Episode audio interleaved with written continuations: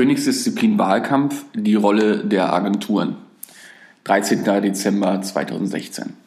Als ich 2002 in der Werbung anfing, wurde mir erzählt, dass Autowerbung in der Branche das Maß aller Dinge sei. Nach exakt zehn Jahren Wahlkampf für zwei Parteien und in unterschiedlichen Agenturen muss ich dem deutlich widersprechen. Wahlkampf ist die Königsdisziplin der Werbung. Und alle, die schon einmal diesen Höllenritt mitgemacht haben, werden mir zustimmen. Dabei ist vielen Menschen bis heute nicht klar, was die Aufgabe der Agenturen im Wahlkampf eigentlich ist. Gerade Parteimitglieder sagen oft, dass man das doch allein und intern viel besser könne, man keine Unterstützung bräuchte und eben schon gar nicht von den teuren Werbefritzen. Die kurze Antwort darauf ist nein, Parteien können es nicht besser allein. Die lange Antwort darauf soll dieser Text sein. Werber als Wahlkämpfer haben drei wichtige Aufgaben. Themen kristallisieren, diese pointieren und bis zum Wahltag die Debatten zuspitzen.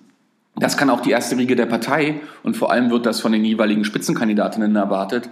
Aber schon die für den Wahlkampf entscheidende Arbeitsebene in den Parteizentralen kann das nicht mehr leisten. Das ist nichts Verwerfliches und einfach zu erklären. In jeder Organisationsstruktur, auch in der freien Wirtschaft, entwickeln sich thematische und organisatorische Spezialisierungen. Diese Spezialisierungen sind in unterschiedlichen Abteilungen eingeteilt und in diesen Abteilungen entwickeln sich interne Sprachcodes, thematische Gewichtungen und Interpretationen. Eine Fachsicht wird etabliert. Diese Fachsicht verstellt oftmals den für die Kommunikation wichtigen Blick auf das Wesentliche, vor allem aber auf das gut zu kommunizierende. Gerade in Parteien wird das besonders deutlich. Fachsicht versus Verständlichkeit. In einer parteilichen Organisationsstruktur wird sehr lang um einzelne Positionen gerungen. Dafür müssen mit Mehrheiten innerhalb der Partei organisiert und die Positionen beschlossen werden.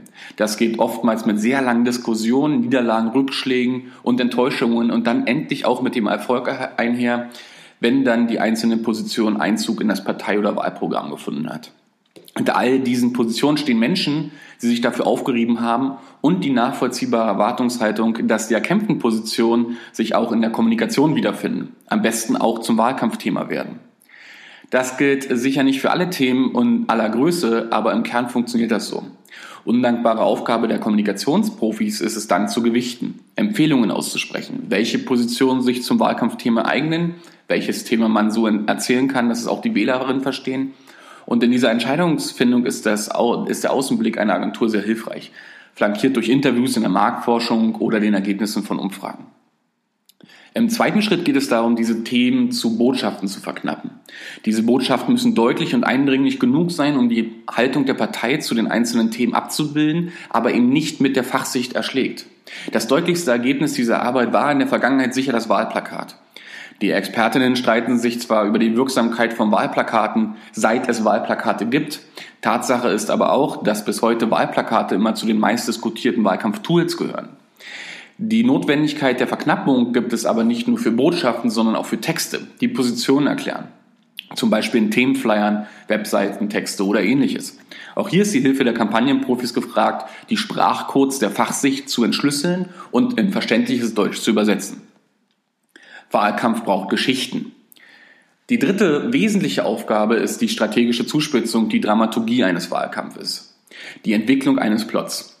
Parteien bringen zwei der drei notwendigen Säulen für einen erfolgreichen Wahlkampf mit. Position und Person.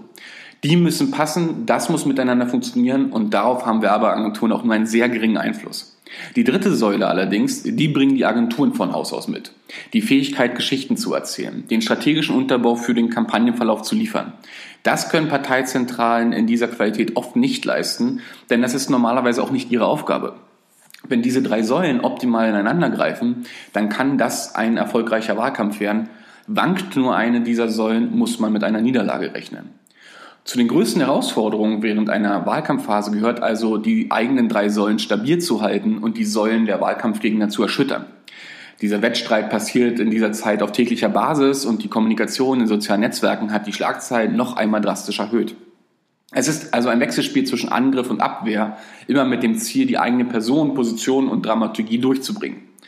Zu einem Wahlkampf gehört aber auch, dass es nicht gelingt. Nie. Mal patzen die Personen in TV-Duellen oder, oder auf Magazinscovern, siehe Steinbrück Stinkefinger.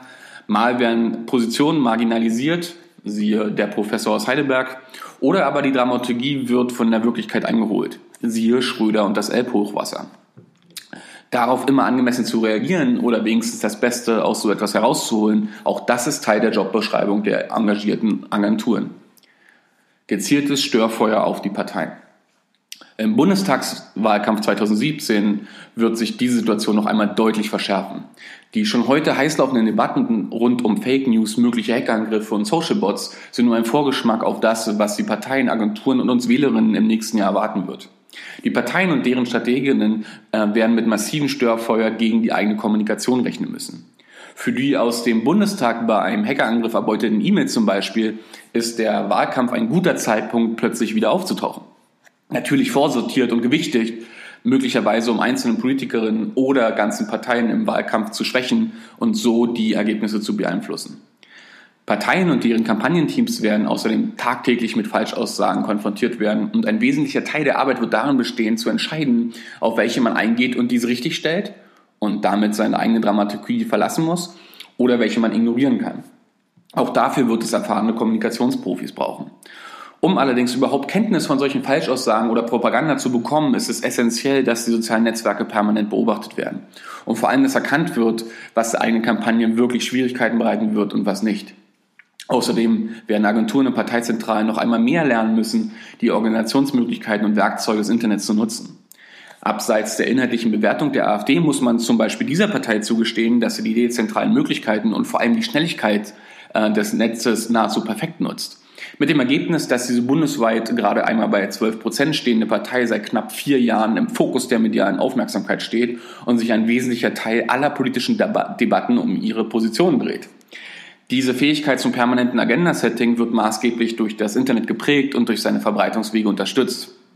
Möchten die anderen Parteien im Wahlkampf mit ihren Positionen einen Teil dieser Aufmerksamkeit wieder zu sich verschieben, müssen sie sich diese Fähigkeiten aneignen. Auch hier braucht es die Hilfe der Agenturen, um möglichst schnell, möglichst kreative, wirkungsvolle und reichweitenstarke Inhalte zu erstellen. Gerüstet für den Höllenritt Schaut man unter diesen Vorzeichen auf die Agenturaufstellung der Parteien für die Bundestagswahl 2017, ist die Frage durchaus berechtigt, ob die Dimensionen dieser Herausforderung schon hinreichend bewusst sind.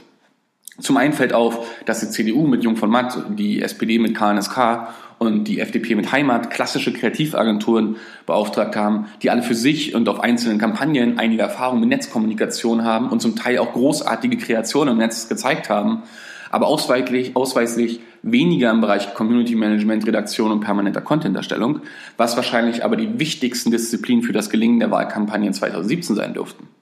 Vielleicht holen sich die Parteien oder die jeweiligen Agenturen aber dazu noch Partner ins Boot, die auf diesen Gebieten spezialisiert sind. Dazu ist mir aber noch nichts bekannt. Die Grünen stehen übrigens meiner Meinung nach weniger vor dieser Herausforderung bei der Agenturfindung.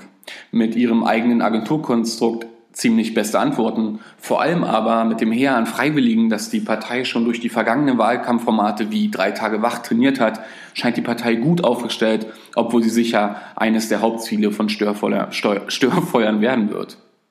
Nein, Werbeagenturen gewinnen keine Wahlkämpfe, aber sie tragen einen wesentlichen Teil zum Erfolg einer Kampagne bei und tragen auch immer Teil der Verantwortung nach einer Niederlage. Sie sind aber eben nicht nur einfache Dienstleister, wie eitle Parteistrategen gern behaupten. Dazu sind die Parteien zu sehr auf die strategische und kreative Expertise, die personelle Stärke und die technischen Zugänge der Agenturen angewiesen. Und dieser Einfluss wird sich in den nächsten Jahren eher noch verstärken als verringern.